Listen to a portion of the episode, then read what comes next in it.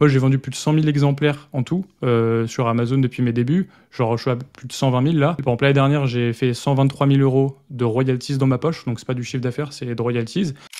Moi, j'appelle ça le syndrome de l'auteur maudit. En fait, souvent, les auteurs, ils ont envie d'écrire le livre de leur vie, etc. pendant 5 ans, pendant 10 ans, ils y ont pensé, et puis un jour, ils se lancent, ils écrivent leur livre, et au final, ça fait un méga flop parce qu'il n'y a pas de demande en face, il n'y a pas de recherche business, et du coup, c'est la, grosse déception. Euh, la concurrence en France, est-ce qu'elle est claquée ou ça va En toute transparence, la concurrence en France est de moins en moins claquée. C'est-à-dire qu'il commence à y avoir des gens forts, mais franchement, il y a encore énormément de trucs à faire et Enfin, ouais, non, la plupart des gens font de la merde. Hein.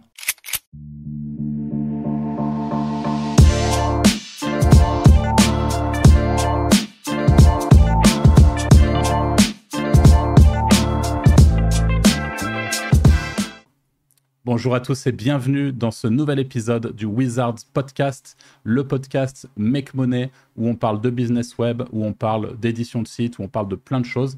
Et aujourd'hui, comme vous pouvez le voir si vous nous regardez sur YouTube, on est avec Nicolas Rocher, euh, notre pote qui est là pour nous parler euh, de son parcours entrepreneurial, mais de son business euh, bah, que vous connaissez peut-être pas très bien, qui s'appelle Amazon KDP. Voilà, c'est un format qui est un peu différent pour le Wizard Podcast. On compte sur vous et je le dis en début d'épisode. N'oubliez pas de mettre des likes sur la vidéo YouTube, de mettre les étoiles sur Spotify. Ça nous soutient à mort, ça soutient l'algorithme. Le format podcast, c'est un format difficile à pousser dans les algorithmes, donc n'hésitez pas à nous soutenir de cette manière-là et à vous abonner évidemment à la chaîne YouTube si ce n'est pas encore fait. Euh, alors, salut Nico. Déjà, dans un premier temps, euh, ce qu'on va faire, c'est je pense qu'on va te laisser euh, te présenter un petit peu pour les gens qui ne qui, te connaissent pas forcément. Et puis après, on aura plein de questions à te poser. Ça marche. Bah écoutez, salut les gars, salut les Wizards, ça fait plaisir d'être avec vous. je regarde pas mal de vos épisodes, donc super content d'être ici. Euh, bah, je m'appelle euh, Nicolas Rocher, j'ai 26, 27 ans. Et, euh, et euh, ça fait à peu près euh, trois. Donc j'ai commencé en 2019 Amazon KDP, donc un peu comme tout le monde, je cherchais comment faire de l'argent en ligne. J'ai testé plein de petits trucs, du print on demand, de l'affiliation, voilà, qui n'ont pas forcément marché. Et puis à un moment, Amazon KDP, ça a bien marché pour moi. Et du coup, depuis, je me suis spécialisé là-dedans. Donc j'ai deux business en fait. J'ai Amazon KDP d'un côté, et puis j'en parle également sur ma chaîne YouTube. Et donc j'ai aussi un business de, créateur de contenu sur la thématique du business et en particulier du business Amazon KDP. Donc voilà pour une petite présentation. Et puis euh, ensuite, euh, j'imagine qu'on découvrira KDP à travers les questions et, tout ça. Carrément. Là, bas la première question avant de laisser Franck euh, t'en poser, ça va être peut-être d'essayer de, dégrossir très, très, très, grossièrement ce qu'est Amazon KDP, parce que je pense qu'il y a plein de gens qui nous écoutent qui, que, qui ça ne dit rien du tout en fait. Ok. Alors du coup, euh, bon, Amazon KDP, c'est une plateforme d'Amazon, comme il en existe plusieurs. Donc la plupart des gens, quand on pense business Amazon, on a l'impression qu'on fait de l'import-export. Donc on envoie euh, du, stock chez Amazon, on crée une fiche produit. Quand la personne elle achète euh, le produit, le stock est envoyé à la personne. Et ça, c'est donc l'import-export avec avec Amazon et c'est Amazon FBA. Donc en gros, ça c'est vraiment, je sais pas, j'ai pas les chiffres, mais peut-être 80-90% des, vendeurs Amazon utilisent FBA. Et en fait, le problème, c'est que tu as du stock, tu as de la gestion, euh, tu as euh, des frais parce qu'il faut investir dans la marchandise. Voilà, c'est compliqué, c'est chronophage, etc. Et en fait, tu as aussi d'autres plateformes qui existent, et notamment Amazon KDP, où en fait, tu vas pouvoir faire de l'impression à la demande de livres. Donc, à la base, c'est quelque chose qui est utile pour les auteurs auto-édités. Donc, tu veux écrire un livre, euh, au lieu de passer par une maison d'édition et de prendre 10 refus, tu vas sur Amazon KDP, tu édites ton livre toi-même, et du coup, ensuite, donc, le livre est en ligne et dès que la personne elle achète le livre, il est imprimé par Amazon et expédié par Amazon. Donc tu as zéro stock, tu as zéro produit, c'est hyper pratique et euh, tu peux te concentrer à ton boulot d'auteur et à écrire ton livre, promouvoir ton livre. Et du coup, ça a été créé à la base pour ça, pour les auteurs et en fait, tu peux en faire un business, c'est-à-dire un petit peu créer une sorte de maison d'édition en ligne. Donc euh, tu vas attaquer différentes niches, tu vas créer différents livres, tu crées la couverture, tu crées l'intérieur, etc. Tu mets des fiches produits en ligne et une fois que tu as des fiches produits en ligne, les gens achètent euh, le livre est imprimé, expédié chez eux et toi tu touches une commission. Et donc euh, bah, c'est un business qui est euh, super cool. Notamment, je sais qu'il y a une grosse communauté chez les Wizards qui aime bien le SEO, le côté passif. Tu crées un site, il est référencé sur long terme. Bah, c'est un peu ça aussi, c'est que une fois que tu as créé un livre sur Amazon, il est référencé sur long terme et tu continues à toucher des commissions sans jamais investir dans un stock, sans jamais de gestion. Quoi. Donc voilà grosso modo l'explication de Amazon KDP. Ah, ton micro, il est trop bien. C'est un truc de ouf. On s'est tellement fait niquer avec, avec Anto. Quand j'écoute ton micro, je me dis, mais putain, on est trop con, quoi. On aurait dû prendre celui-là ah. direct au lieu de prendre notre. L'avantage de ne pas arriver le premier sur un truc, c'est que tu peux avoir les feedbacks des autres. C'est comme pas arriver le premier sur un business. on dit toujours, euh, être le premier sur un business, c'est bien, sauf qu'en fait, si tu arrives le deuxième ou le troisième, tu peux voir les erreurs des premiers. Et du coup, bah, c'est grâce à vous, les gars, si j'ai ce, micro, quoi. Donc, euh, merci bah, euh, pour la ref. Euh, vas-y Franck, je te laisse, je te laisse enchaîner. Merci Nico pour les explications. Bah, ma première question était justement que tu expliques grossièrement ce qu'était, enfin, ce qu'était Amazon KDP. Donc c'est cool. J'ai ma première réponse très complète. Moi, ce que, une des choses que je voulais savoir, c'est que du coup, euh, tu nous expliques que Amazon, en gros, que toi tu fais euh, par exemple ton truc sur InDesign ou je sais pas euh, quel, quel logiciel tu utilises, t'envoies ça à Amazon, ils s'occupent de tout, ils print. Je suppose que c'est eux qui prennent la majeure partie de l'argent au final parce que c'est eux qui ont, tous les coûts. Comment ça se passe? Est-ce que en fait, combien te paye Amazon par livre vendu, par exemple? On peut, on peut détailler le, le pricing un peu. Donc, en gros, c'est simple, c'est que tu as un livre, tu as un produit de vente, tu as un prix de vente, tu as un, coût d'impression et tu prends 60% euh, de la marge. Donc en gros, si tu vends un livre par exemple 9,99 de 110 pages en noir et blanc, euh, ça va coûter à peu près 3,50 euros d'impression. Alors, j'ai pas les chiffres précis en tête, hein, mais c'est à peu près ça. Donc, du coup, il reste, euh, si mes calculs sont bons, 6,50 de marge. Et donc, toi, tu prends 60% de cette marge et Amazon prend 40% de la marge. Donc, tu gagnes à peu près 4 euros. Quoi. Et donc, euh, bah, ton, ta royalties, elle va dépendre de ton prix, du type de livre, parce que tu peux faire euh, des livres euh, noirs et blancs, des livres en couleur, tu as plusieurs qualités de couleurs, tu as des livres reliés qui sont un peu cartonnés, des livres brochés qui sont plus souples, tu as différentes tailles, etc. Notamment, Amazon, ils ont mis à jour leur, leur pricing récemment. Donc, suivant le type de livre que tu vas choisir, ça va varier un peu, mais grosso modo, tu gagnes beaucoup, beaucoup plus qu'une maison d'édition classique qui va te donner juste à peu près 10%. Quoi. En général, les maisons d'édition, c'est 10, 10%. Si tu as un auteur hyper connu, hyper euh, stylé, tu peut-être 15%. Mais voilà, sur un livre à 20 balles, tu vas gagner 2 euros. Alors que là, sur Amazon KDP, si tu écris un livre à 20 euros de 200 pages, tu peux gagner plus de 10 euros de marge par vente. quoi. Donc, euh, euh, tu peux avoir des grosses marges sur Amazon KDP si, si tu as un prix qui est voilà, au-delà de 15 euros, ça fait des grosses marges. quoi. Ok, je me rendais pas compte que ça pouvait être autant. Après, je suppose que du coup, la plupart des gens essayent de focus sur le noir et blanc pour essayer de gratter le plus de sous possible. Bah, D'ailleurs, euh, moi y compris, hein, en plus, là, on a eu une, évolution donc des, des coûts d'impression. Donc, euh, j'avais toute une partie de ma bibliothèque qui était des livres, euh, typiquement des livres pour enfants, en couleur, peu, de pages. Donc, du coup, ça, c'est les coûts qui ont explosé en termes d'impression récemment. Et donc, du coup, bah, on a beaucoup moins de royalties dessus. Donc là, depuis quelques mois, maintenant, je me focus plus sur des livres en noir et blanc. Et j'en avais déjà aussi des livres en noir et blanc qui, n'ont pas perdu leur, leur marge. Mais grosso modo, ce qui devient intéressant aujourd'hui, c'est soit tu as un livre en couleur, mais avec euh, un prix plus, euh, plus, élevé que 10 euros, ou soit tu, tu, as du noir et blanc. Et avec le noir et blanc, franchement, tu arrives à avoir des bonnes marges. Même si tu vends à 9,99, tu as euh, quasiment 4 euros de, de, marge si tu es entre 100 et 150 pages. Voilà. Ce qu'il faut pas, c'est faire des livres peu chers, en couleur, avec beaucoup de pages. Là, du coup, ça explose et tu n'as aucune marge. Quoi. Ouais, ok. Et pour rester un peu dans cette question de chiffres, moi j'ai déjà vu passer des interviews justement sur, sur ta chaîne euh, il y a quand même moyen de chiffrer très gros. Je pense euh, que des gens qui nous écoutent là ne peuvent pas imaginer, mais tu as ce côté très passif, comme tu nous dis, enfin passif. C'est jamais 100% passif, un business, on le sait tous, mais tu as ce côté où tu crées quelque chose et pendant des mois et des mois, il va, il va vendre. Euh, toi, je sais que du coup, tu as, as, des clients de ta formation, des, des élèves, qui ont fait des chiffres hyper impressionnants. Euh, hum, quelqu'un euh, qui est, euh, assez pas pas exceptionnel mais quelqu'un qui est assez bon qui se passionne pour ça qui se dit je vais travailler tous les jours sur ce business j'ai envie que ça soit mon nouveau business c'est quoi à peu près la fourchette de, de gains que tu peux faire humainement en étant une petite équipe tout seul avec peut-être un dessinateur et un, scénariste mmh. Alors, du coup, moi. Enfin, on va essayer de prendre un exemple avec un livre. Donc, par exemple, euh, souvent, je prends cet exemple, euh, un livre là qui est sorti en 2023 sur la gestion du stress pour adultes, qui, qui, marche bien, mais qui n'est pas non plus un ultra best-seller. Franchement, avec les bonnes méthodes, etc., quand tu fais un livre euh, correctement, tu peux faire, on va dire, une dizaine de ventes par jour. Donc, avec un livre. Avec un petit peu de ads, etc. On en reparlera, mais voilà, 10 ventes par jour. Si ton livre, il fait 15 euros et que du coup, tu as 150 pages en noir et blanc, tu vas aller toucher 7 euros. 6 euros, allez, à peu près, soyons. je pense que c'est plus proche de 6 que de 7, on va faire le calcul. Donc, si tu fais 6 fois 10 ventes par jour, fois 30, ça fait 1800 euros par mois de royalties avec un livre.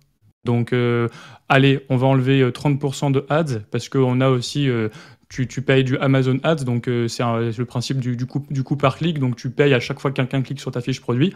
Donc euh, après, ça dépend si tu es bon ads, euh, la conversion de ton livre, etc. Mais disons que même en étant un petit peu fort, si, enfin non, en étant un petit peu large, tu enlèves 30% de pub, donc on multiplie par 0,7, ça fait 1200 euros de profit par mois avec un livre qui n'est pas non plus un best-seller mondial quoi. Enfin, sais, ça, va faire 10 ventes par jour, ça se fait quoi.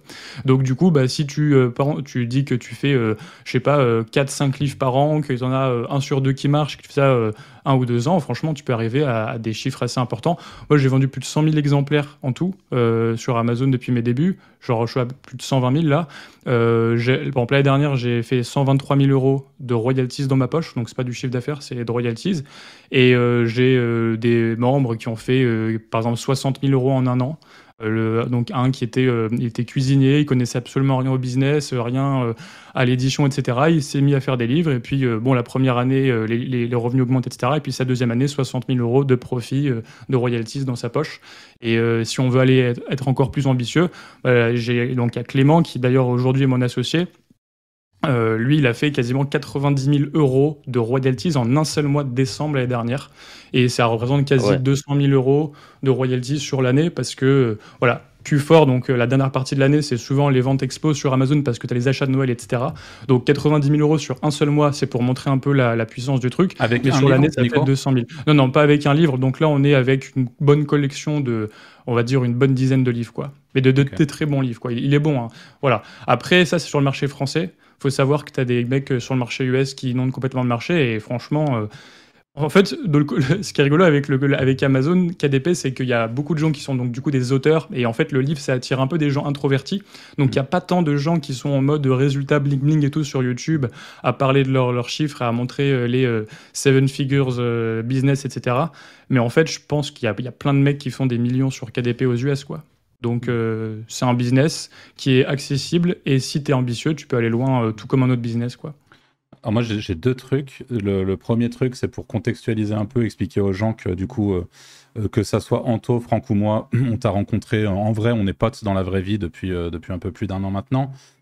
Et, et, nous, bon, bah, les, les, gens qui écoutent Wizard Podcast le savent, on est, on est tous les trois des éditeurs de sites, on a des business web depuis euh, bientôt 10 ans euh, et, on est fasciné par, par cet univers-là, mais on est, on est quand même très axé sur tout ce qui est édition, SEO. Et quand on a vu, quand on a vu ton business, moi, et je sais que Franck s'est fait la même réflexion, on s'est putain, c'est vraiment un truc, euh, c'est solide et, et c'est plus le côté où on se disait, putain, je me verrais bien faire ça aussi. Parce qu'en fait, comme tu le disais au début, euh, il y, a, quand même beaucoup de similitudes, je trouve en tout cas, entre un éditeur de site et un mec qui fait du KDP. Alors, il y a d'autres enjeux, d'autres choses qui, rentrent en, compte, bien sûr mais euh, on aura l'occasion, je pense, de faire le, parallèle. Et en vrai, c'était euh, c'est vachement intéressant. Alors, je, moi, j'ai jamais sauté le pas, j'ai pas fait de KDP. Par contre, ma copine en a fait un petit peu et ça marche plutôt bien. Mais je pense qu'on aura l'occasion d'en rediscuter aussi. Mais tu as sans doute différentes manières de faire, de faire du KDP. Exemple, si demain, avec les Wizards, on lance un livre en KDP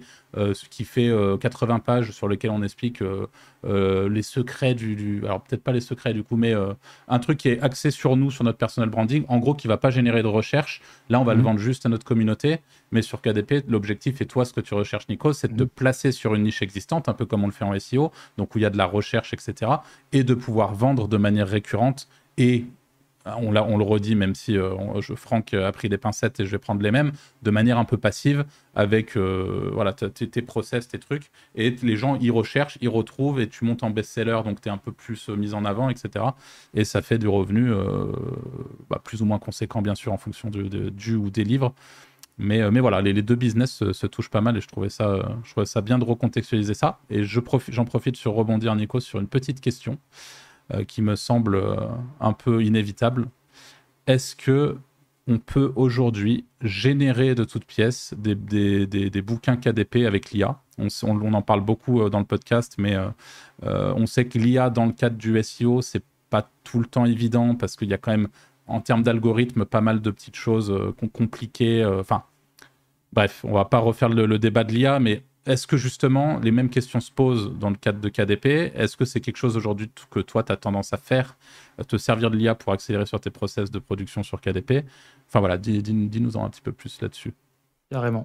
Bah du coup totalement. Donc euh, on va mettre des, guillemets et puis plein de conditions etc pour utiliser l'IA dans les livres, mais en, vrai ouais 2023 c'est une année euh, hyper intéressante si on veut se lancer sur KDP parce qu'avec l'IA en fait ça détruit la barrière à l'entrée forcément d'un point de vue négatif, mais plutôt dans, dans, le sens où quand on veut créer un livre, on, souvent la première objection c'est ouais mais je sais pas écrire, ou alors ah ça coûte cher euh, de, de, de, faire écrire un livre par un vrai ghostwriter, ou alors si ça coûte pas cher c'est de la qualité pourrie qui, est, euh, qui va se prendre une étoile euh, sur cinq en boucle dès la première semaine. Donc du coup en fait aujourd'hui avec l'IA tu peux créer un livre tu aurais mis, euh, par exemple, euh, si tu veux créer un livre de 150 pages sur la gestion du stress, je, prends cette niche comme ça pour, pour l'exemple, euh, à l'époque, ça t'aurait peut-être coûté un bon livre, un 1000 dollars de rédaction, parce que oui, alors il y a des gens qui font rédiger pour 100 dollars, mais c'est de la qualité pourrie, donc si tu veux avoir un vrai bon livre, que les gens lisent, les gens mettent des commentaires pour avoir un effet boule de neige sur etc., voilà, on va dire 800 000 dollars à peu près.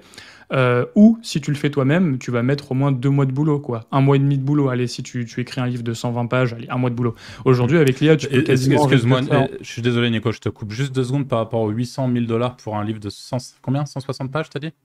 Ouais, un bon livre de 150 pages, à peu près 800 dollars, je dirais. Tu, tu sous-traites tout ça C'est en France Non?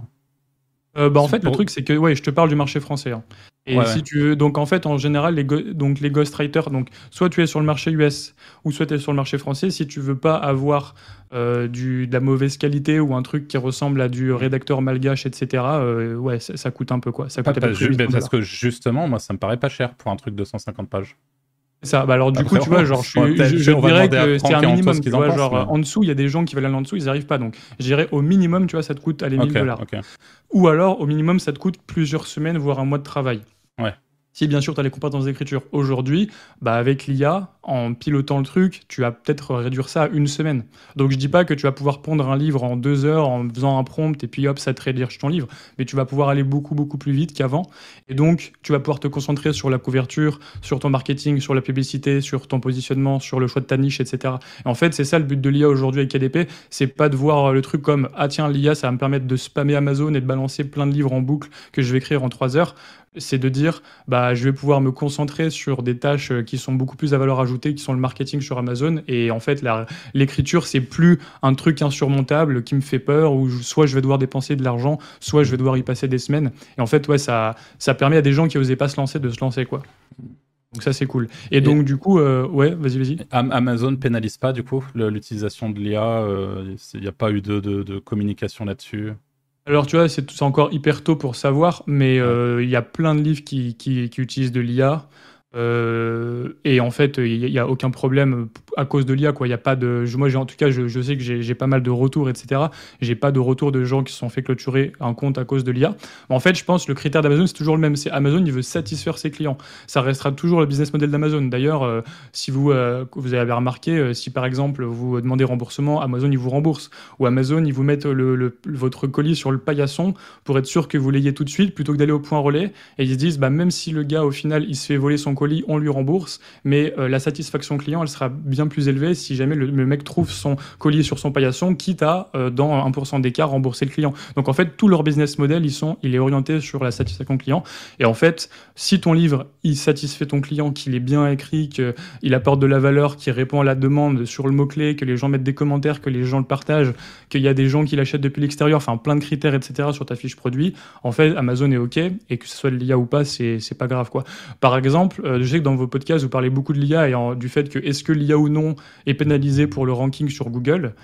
Et vous parlez des EAT, c'est ça, donc du fait qu'il euh, faut que ça réponde aux, Enfin, toi, toi, Arthur, ta thèse, c'est qu'il faut que ça réponde aux critères de recherche, un petit peu à l'intention de recherche, c'est ça Et peu importe si c'est humain ou pas, je pense que du coup, sur KDP, c'est un peu différent parce que tu as quand même quelqu'un qui va vraiment lire ton livre euh, et qui va vraiment passer plusieurs heures dans ton livre, qui a acheté un produit à 20 balles, etc., à 15 euros. Donc là, il faut quand même que ton livre il soit quali et que la personne n'ait pas l'impression que c'est euh, que c'est Google Traduction qui lui parle, quoi.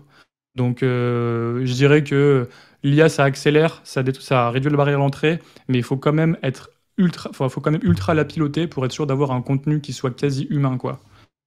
C'est quand même des gens qui lisent à la fin, donc il faut faire gaffe. Ok, intéressant. Et, dans tous les cas, ça n'empêche pas que bah, la couverture, euh, notamment la couverture qui est euh, la, grosse majorité de la vente d'un livre, hein, c'est sa couverture, bah, ça pour le coup l'IA euh, l'IA ne te, la fait pas. Alors du coup, tu peux utiliser Midjourney pour créer des images de fond, des images pour ta couverture et tout, mais tu vois, l'expertise, créer une couverture qui vend, ça pour le coup, c'est encore pas délégable par l'IA facilement. Quoi. Ok. Toi, tu, tu l'utilises euh, là euh, de, au quotidien ou tu, pour ton business ou pour euh, justement faire des livres? Ouais, ouais, ouais, là j'utilise au quotidien. Par exemple, là, pour les couvertures, donc j'utilise beaucoup plus Midjourney que Chat. donc c'est plus pour la couverture que pour le contenu intérieur. Mais pour le coup, ouais, là j'utilise à fond, à fond l'IA, ouais.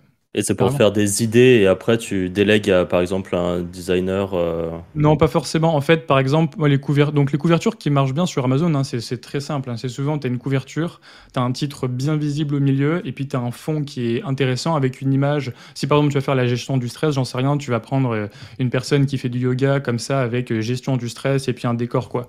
Et donc du coup, bah, cette, cette image de personne qui est en train de méditer pour ta couverture, bah, au lieu de l'aller la chercher sur un site, sur FreePic ou n'importe où, et d'avoir des problèmes de droit d'auteur, d'avoir ton mm. image qui n'est pas exactement comme tu veux et tout, bah, tu l'as fait avec Midjourney. Quoi. Donc, euh, moi, j'utilise Midjourney comme une sorte de, de stock, euh, de, site de stock d'images que, que, je fais en fait euh, sur mesure par rapport à mon besoin, ma couverture. Quoi. Et tu arrives à avoir des trucs vraiment qui te plaisent à 100% par rapport à si tu l'avais fait faire par quelqu'un à qui tu avais donné tout ce que tu voulais? Ah bah j'ai même beaucoup mieux en fait. Aujourd'hui, ah tu maîtrises un peu Midjourney et tu maîtrises un peu des. Donc moi j'utilise Affinity, donc c'est un peu le, c'est le concurrent de Adobe InDesign, hein, c'est, grosso modo la même chose. Euh, si tu maîtrises un peu de compétences graphiques, de graphisme et que tu maîtrises Midjourney, combine ça et tu as un truc qui est méga plus euh, quali que n'importe quel euh, graphiste pro qui va te facturer 250 balles la couverture. quoi. Ok. Euh, justement, pour reparler un petit peu de ça, est-ce que toi, à la enfin pour euh, se, recentrer, on va dire, sur, euh, sur KDP, pourquoi euh, tu as lancé du KDP Est-ce que toi, à la base, tu avais déjà eu envie ou est-ce que tu avais déjà écrit des livres? Est-ce que tu faisais du dessin? Est-ce que tu faisais des trucs? Ou c'est un business que tu as vu et tu t'es lancé dedans sans avoir de compétences à la base? Parce que je pense qu'il y a beaucoup de gens. La question, c'est ou alors est-ce que tu aimes juste l'argent, Nicolas? Aussi. Non, mais ça peut être ça. Non, mais parce qu'il y a beaucoup de gens qui imaginent que pour écrire un livre, il faut avoir une âme d'auteur. C'est ça. Est-ce que toi, c'est le cas c'est plein de, plein de bonnes questions, etc., pour euh, faire une réponse euh, qui, qui, résume tout. En gros, donc moi, je me suis euh, lancé vraiment, comme tu dis, Arthur, pour l'argent, c'est-à-dire comment faire de l'argent en ligne. J'étais étudiant, ça me faisait chier, je voulais, je voulais quitter mes études, etc. Je voulais juste trouver un moyen de faire de l'argent, et donc, du coup, j'ai testé le print on demand, j'ai testé l'affiliation, j'ai testé de faire des vidéos, enfin, j'ai testé plein de petits trucs et tout qui n'ont pas marché. Un, jour, je me suis abonné à une newsletter, donc en fait, à l'époque, à du du euh, print on demand sur Amazon. Je me suis abonné à une newsletter payante, donc sur le print on demand, et il disait tiens, en fait, vous pouvez faire du print on demand, mais sur KDP. Et du coup, c'est comme ça que j'ai découvert vraiment par hasard. Et en fait, au début, j'ai commencé par ce qu'on appelle le no content. Donc le no content, c'est genre tu fais juste un carnet de brouillon avec des lignes et tu fais une couverture. Et ensuite, du coup, j'allais par exemple euh, voir les gens qui tapaient euh, euh, journal licorne et j'allais faire un cahier de brouillon avec des lignes avec une licorne. J'allais voir les gens qui allaient faire journal musique escargot et tu allais faire un journal avec des de musique avec des escargots sur la couverture. Donc c'était plus une approche print en demande en mode tu fais de l'impression à la demande de cahier de brouillon, on va dire. Et donc c'est comme ça que j'ai commencé. Euh, donc, toute la première année, c'était vraiment du no-content, du spam, aller dans plein de niches. J'ai publié des centaines et des centaines de, carnets de brouillon et tout. Et ensuite, après, forcément, ça, c'est quelque chose qui est une barrière à l'entrée très faible. Donc la concurrence est arrivée, mes revenus ont baissé, etc. Et du coup, je me suis renouvelé dans la vraie création de vrais livres avec du vrai texte, des illustrations, un rédacteur, etc. Et au final, c'est plus rentable, c'est plus long terme, c'est plus solide, etc. Mais du coup, j'ai pas commencé avec une âme d'auteur ou autre. C'était vraiment plus make money. Et d'ailleurs, j'ai pas mal de personnes qui me découvrent et qui sont vraiment en mode auteur. Et souvent, ça leur fait un choc parce qu'on leur dit, moi j'appelle ça le syndrome de l'auteur maudit. En fait, souvent les auteurs, ils ont envie d'écrire le livre de leur vie, etc. pendant 5 ans, pendant 10 ans ils y ont pensé, et puis un jour ils se lancent, ils écrivent leur livre, et au final ça fait un méga flop parce qu'il n'y a pas de demande en face, il n'y a pas de, de recherche business. Et, euh, et, du coup, c'est la, la, grosse déception. Donc en fait, non, faut plutôt avoir une, une mentalité business c'est-à-dire trouver la demande, répondre à la demande, et ensuite tu crées ton livre comme ça pourrait être n'importe quel produit. Au final, tu réponds juste au, marché. quoi. Donc il n'y a pas besoin d'avoir une âme d'auteur. Euh, vous pouvez soit utiliser l'IA, soit vous pouvez déléguer ça. Et par contre, je dirais que les gens qui réussissent en général, ils ont quand même un côté branding, créatif, euh, aspect, euh, enfin création graphique, parce que le livre c'est surtout les couvertures, etc. Donc en fait, faut, faut quand même avoir un petit peu un attrait pour les, trucs un petit peu esthétiques. quoi. C'est pas du pur SEO en mode euh, référencement Google, etc. Ça reste quand même euh, de la création de produits. Euh. C'est mieux que nos sites sont dégueulasses, du coup. Ah, je, suis en train de rigoler en pensant à Franck. non, mais je sais qu'il peut y avoir un côté très, très geek, froid, etc. dans le SEO. Il, est présent dans KDP dans le sens où il faut vraiment avoir ces data first, il faut avoir euh, des outils pour rechercher la demande sur les mots-clés, etc. Donc il ne faut pas se lancer dans une niche si tu n'as pas validé la demande par des chiffres. Donc c'est une approche business. Mais derrière, ce qui fait la conversion, ça reste un aspect graphique aussi. quoi. Donc si, es, si vraiment tu vois, tu comprends rien en graphisme, tu mélanges toutes les couleurs, tu connais, enfin vraiment ça ne te parle pas et tout, peut-être que c'est pas le business pour toi, ou alors euh, il faudra te, faire accompagner ou t'associer avec quelqu'un qui a un peu la fibre euh, esthétique. quoi. Et du coup, je rebondis là sur ce que tu as dit. Toi, tu utilises donc des tools qui permettent de rechercher les mots-clés et tout. Ça, on a quand même une, façon euh, assez similaire de faire, nous, avec l'édition de site. Parce qu'au final, on est d'accord que, euh, de, comme, enfin, en tout cas, comme tu l'expliques, moi, ce que je comprends, c'est que la barre de recherche Amazon, bah, mhm. c'est un moteur de recherche de euh, multi-sujets. Et du coup, tu as des tools qui te permettent de savoir les, les requêtes les plus tapées, je suppose. Et toi, ensuite, le... parce que depuis le début, tu parles souvent de best-seller. Euh, quand tu parles de best-seller, on est d'accord que c'est le truc où tu as le petit bandeau meilleure vente d'une sous-sous-sous-catégorie. C'est ça en général euh, Quand je dis best-seller, c'est un peu un livre qui te, te crée un vrai revenu. quoi. Enfin, tu vois, genre, en gros, les gens pensent que pour être best-seller, il faut être J.K. Rowling et avoir vendu Harry Potter. Euh, ou alors euh, tu, vends, euh, tu fais une vente par an. En fait, pour moi, un best-seller, c'est déjà un livre qui vend 10 fois par jour et qui te fait 1000 euros par mois. Tu vois, ça reste un petit best-seller. Sur, plusieurs mois, il va générer plusieurs milliers ou dizaines de milliers d'euros. Ça reste un, un actif. quoi. Donc voilà, c'est ce que j'appelle best-seller. Après, en effet, techniquement parlant, tu as le badge best-seller dans ta catégorie si jamais tu es premier de ta catégorie.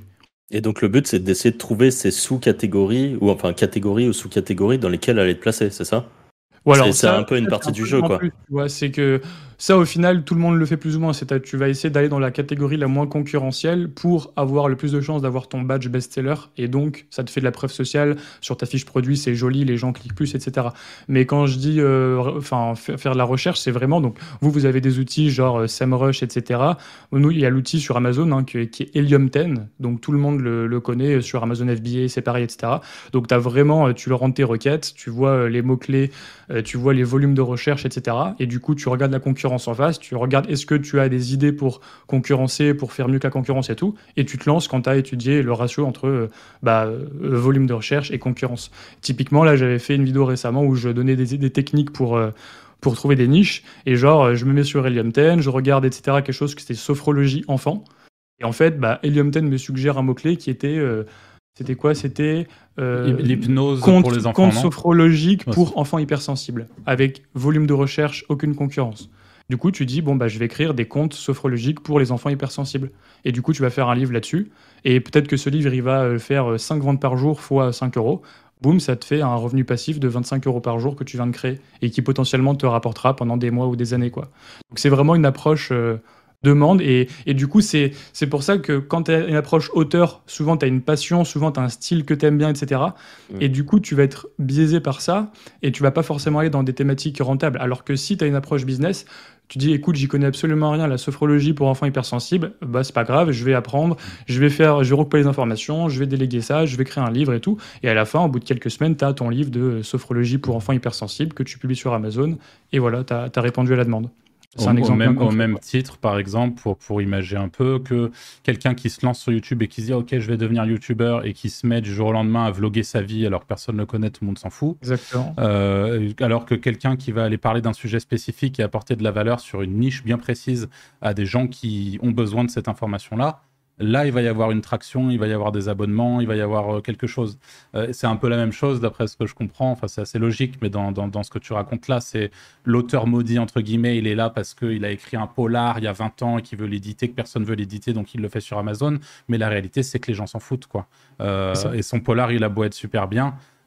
ça va être compliqué de le marketer et de, et de, le, et de le, vendre avec les méthodes que, que dont tu nous parles aujourd'hui, Nico. En tout cas, en fait, tu as deux approches de KDP. Tu as l'approche référencement où tu attends que l'algorithme te mette en avant. Donc là, il faut avoir une approche data first, aller attaquer des niches avec de la demande euh, basée sur des vraies recherches, sur des logiciels, etc. Ou alors, tu as déjà une audience ou du trafic. Typiquement, dans votre communauté, il y a plein de gens qui ont euh, des sites avec du trafic, qui cherchent à les monétiser. Donc, il y a beaucoup, voilà, l'affiliation, la vente de liens, etc. Mais tu peux très bien te dire, bah, j'ai un site sur euh, le jeûne intermittent, je vais écrire un livre sur le jeûne intermittent, je le mets en première page de mon site les gens, ils arrivent, ils vont directement l'acheter parce que forcément, euh, euh, tu as de la confiance vu que ça vient du site, etc. Et puis peut-être tu as un branding autour de, l'auteur du site, j'en sais rien. Et en plus, bah, ça va te faire aussi des ventes organiques sur Amazon parce que tu auras ranké sur jeune intermittent.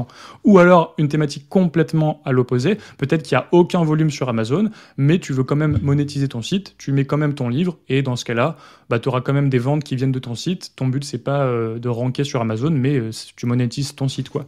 Donc en fait, tu peux voir KDP comme une manière euh, pratique de t'auto-éditer et de créer un produit qui est un livre, ou tu peux voir KDP comme un business avec les potentiellement euh, t'es référencé, t'es mis en avant par Amazon, t'as un algo qui te pousse, etc. Et dans ce cas-là, c'est data first et tu, réponds à la demande. quoi. Ok. Euh, Ok, est-ce que, du coup, parce que là, je pense que tu as déjà répondu euh, plus ou moins à plusieurs trucs, tu as parlé des ads, tu as parlé de plein de choses. Aujourd'hui, quelqu'un qui se lance sur, euh, sur KDP, c'est quoi les, éléments clés qui vont lui permettre de percer? Ok. Les éléments je pense la couverture. Tu as parlé de la couverture. les, euh, compétences à développer, entre guillemets, et puis les. Enfin, qu'est-ce qui fait qu'un livre vend, quoi Qu'est-ce qu'il faut. Ouais. Bah, en fait, du coup, Enfin, moi, je, la, la méthode que j'enseigne, je l'ai appelée RDPM.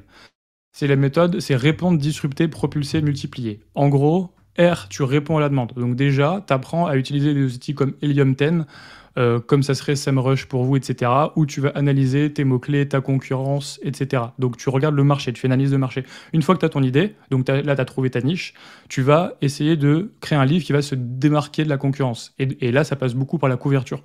Donc, enfin, l'idée de ce que tu vas mettre dans ton livre, le contenu, la couverture. Donc là, bah, il faut apprendre donc, il faut faire la couverture, donc apprendre euh, qu'est-ce qui est une couverture qui vend, qu'est-ce qui est une couverture qui vend pas, etc. Et puis créer ton contenu. Dans ce cas-là, soit tu utilises l'IA, soit tu le délègues, soit tu écris toi-même. Et ensuite, il faut propulser ton livre parce que au début, bah, si tu le publies juste sur Amazon, tu as tellement de concurrence que bah, ton livre il va se perdre dans la page 350 et tu vas jamais rien vendre. Donc, il faut un petit coup de boost. Donc, il faut de la Amazon Ads. Souvent, tu passes par là. Donc, euh, c'est une plateforme de publicité d'Amazon comme euh, Facebook Ads, YouTube Ads, etc.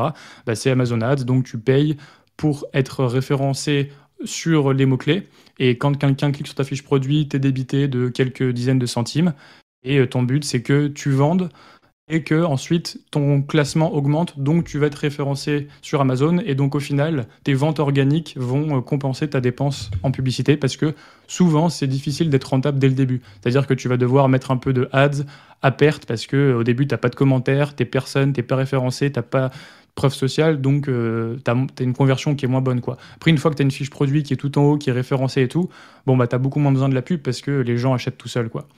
Donc ça, c'est RDP propulsé. Et ensuite, multiplier, c'est bah, une fois que tu as un best-seller, que tu as un livre qui est en place, tu peux en créer un autre, tu peux créer une communauté autour de ton livre. Et là, tu as plein de possibilités qui s'offrent à toi. Euh, donc tu peux créer tout un business autour de ton livre. Mais voilà, les trois étapes, c'est répondre à la demande, disrupter ton marché en euh, créant souvent une couverture qui change. Et donc là, il y a des codes à apprendre pour créer une bonne couverture. Et ensuite, euh, propulser avec notamment la, Amazon Ads. C'est les trois étapes euh, simples. Il y a des, trucs plus précis à faire, mais grosso modo, c'est les trois, trois étapes à, maîtriser.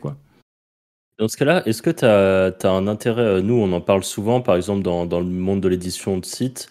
on aime bien quand on devient un peu leader d'une thématique, de lancer d'autres sites exactement sur la même thématique.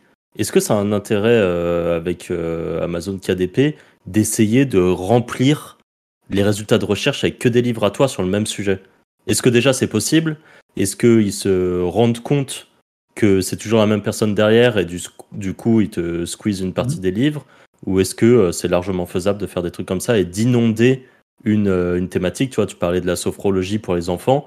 Tu mmh. te rends compte qu'il n'y a personne à part toi quand l'enceint est-ce que tu as un intérêt à faire, je sais pas moi, 20 livres et vraiment euh, remplir le truc quoi? En fait, je suis partagé parce que donc euh, de base, tu dis oui, ok, pourquoi pas euh, créer ma propre concurrence Enfin, mieux vaut que je prenne les ventes plutôt que ça soit un concurrent qui prend les ventes.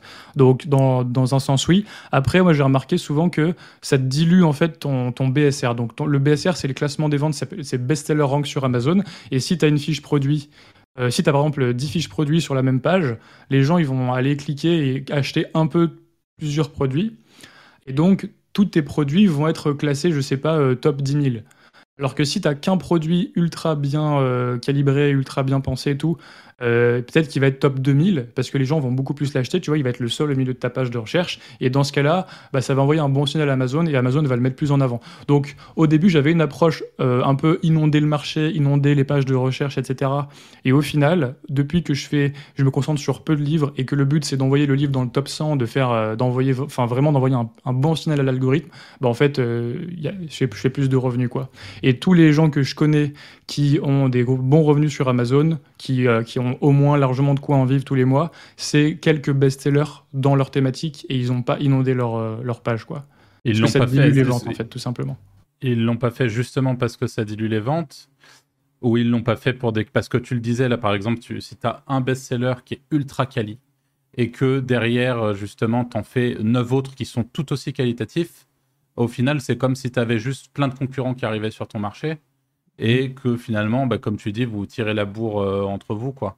Et malgré ça, même si tout est ultra quali et tout, ça reste, une, une, ça reste pour toi une, mauvaise idée, entre guillemets ah, J'ai tendance à dire qu'en fait, même en, pratique, c'est que c'est facile à dire, mais difficile à faire. C'est-à-dire que concentrer toute ton attention sur quelques best-sellers euh, bien gérer ta pub, bien améliorer. Euh, par exemple, tu as, les pages de vente, donc ça s'appelle les contenus à plus, donc c'est ta description un peu améliorée. Mm. Euh, bien penser ça. quitte par exemple à créer une communauté à côté, je sais pas, faire de la Google Ads, faire plein de trucs. Tu vois, vraiment tout faire pour que ta fiche produit elle marche. En général, ça produit plus de résultats que te diluer dans plein de fiches produits. Parce qu'après, tu vas devoir gérer plein de fiches produits, tu gères ta pub de partout, tu commences à te perdre, etc. Alors, si tu es méga bon en business, hyper bien structuré, que tu as, une équipe et tout, pourquoi pas? Je dis pas qu'il n'y a pas des gens qui font ça et qui, qui, ont des empires sur KDP et tout.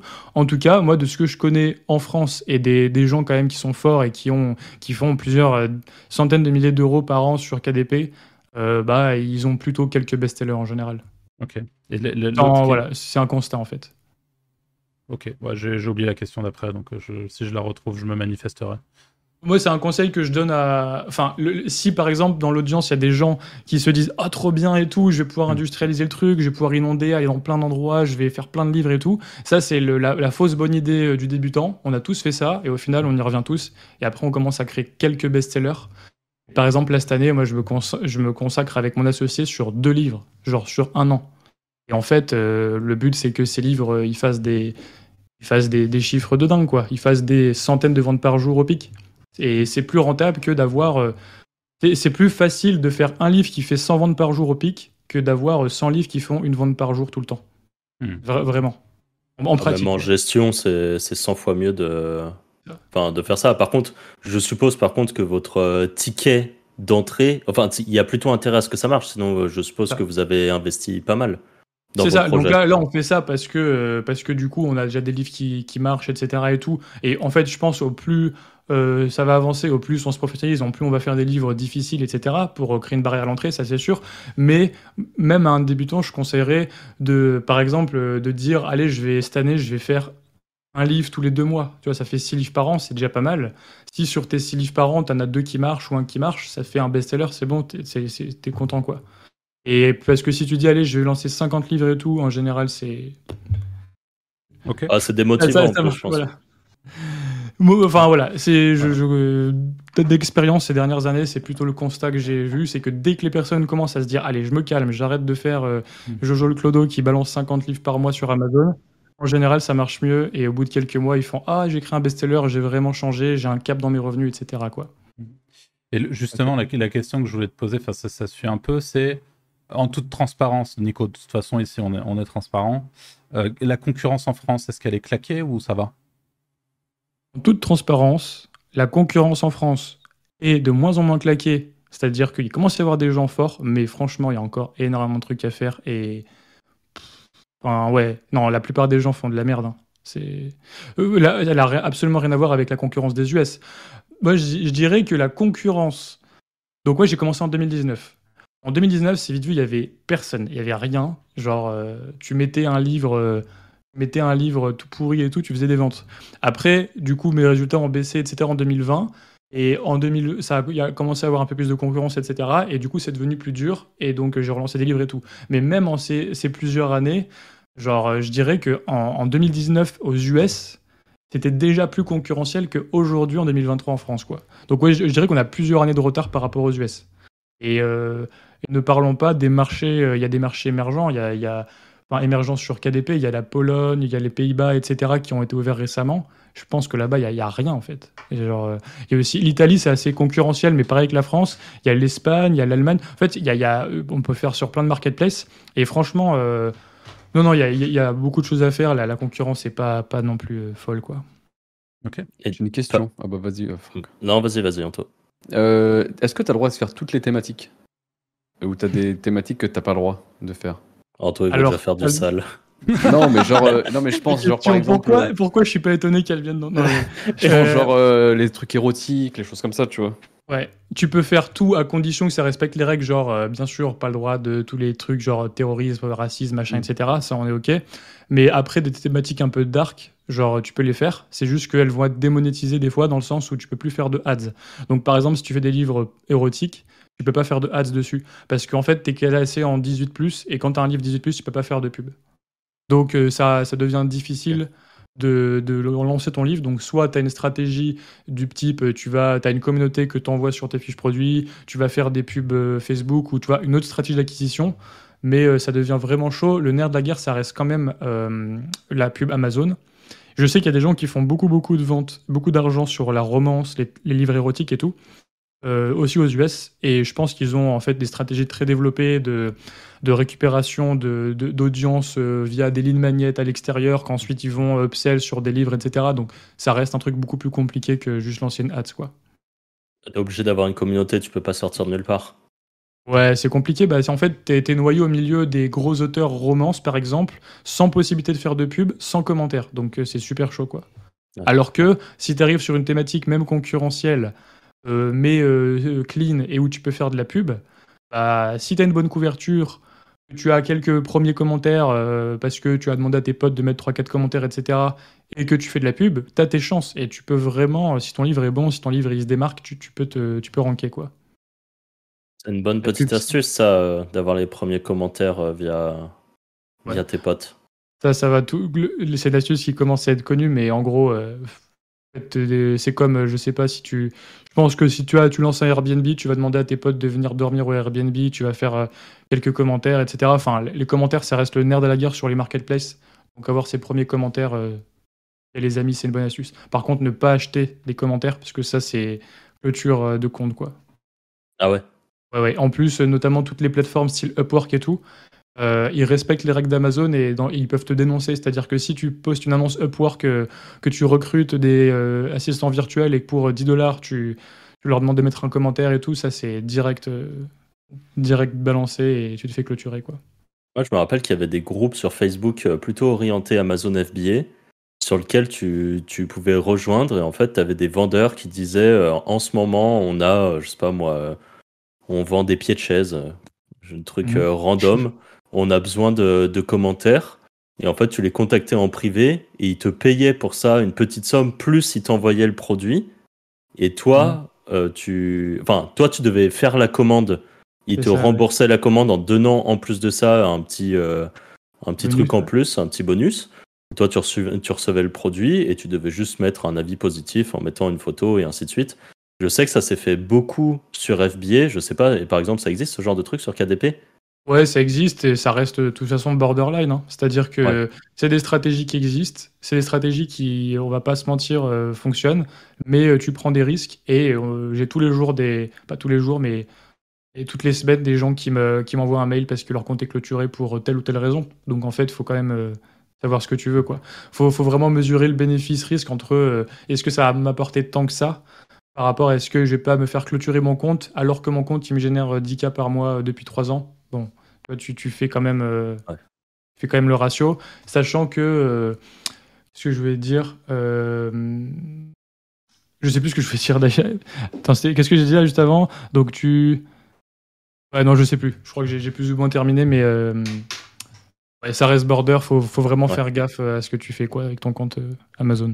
Et ça existe le, le Black Hat sur Amazon? Justement, ça, on peut considérer que c'est du Black Hat. Il y a d'autres trucs vraiment très border, je sais pas, des gens qui. Et est-ce que, par exemple, tu disais, aux US, ils sont très bons Est-ce que c'est. Est-ce que des gens, par exemple, ont comme euh, business model en France d'aller voler les livres, par exemple, euh, anglophones, les traduire en faisant deux, trois retouches? Concrètement, c'est le même livre et je suppose que euh, ça pourrait être considéré comme un plagiat de droit d'auteur. Mais est-ce qu'il y en a qui, quand même, tentent ça, font une couverture peut-être différente, avec un titre légèrement différent, et bombardent des trucs comme ça en boucle? Je vais te donner euh, un exemple qui est pas celui-là, mais voilà, genre pas plus tard qu'il y a 2-3 semaines, je crois, j'ai envoyé un mail à ma communauté en disant euh, j'en peux plus, arrêtez de vous plaindre après de m'envoyer des emails. Ah, je me suis fait clôturer mon compte et tout. Parce qu'il y avait genre, euh, je crois que c'était quoi? C'était livre de coloriage Naruto. Non, c'était pas, c'était pas Naruto. Si, c'était Naruto, mais à la place du U, il y avait un. Non, c'était. Un truc genre Naruto, mais à la place du U, t'avais un symbole qui était pas le U, tu vois.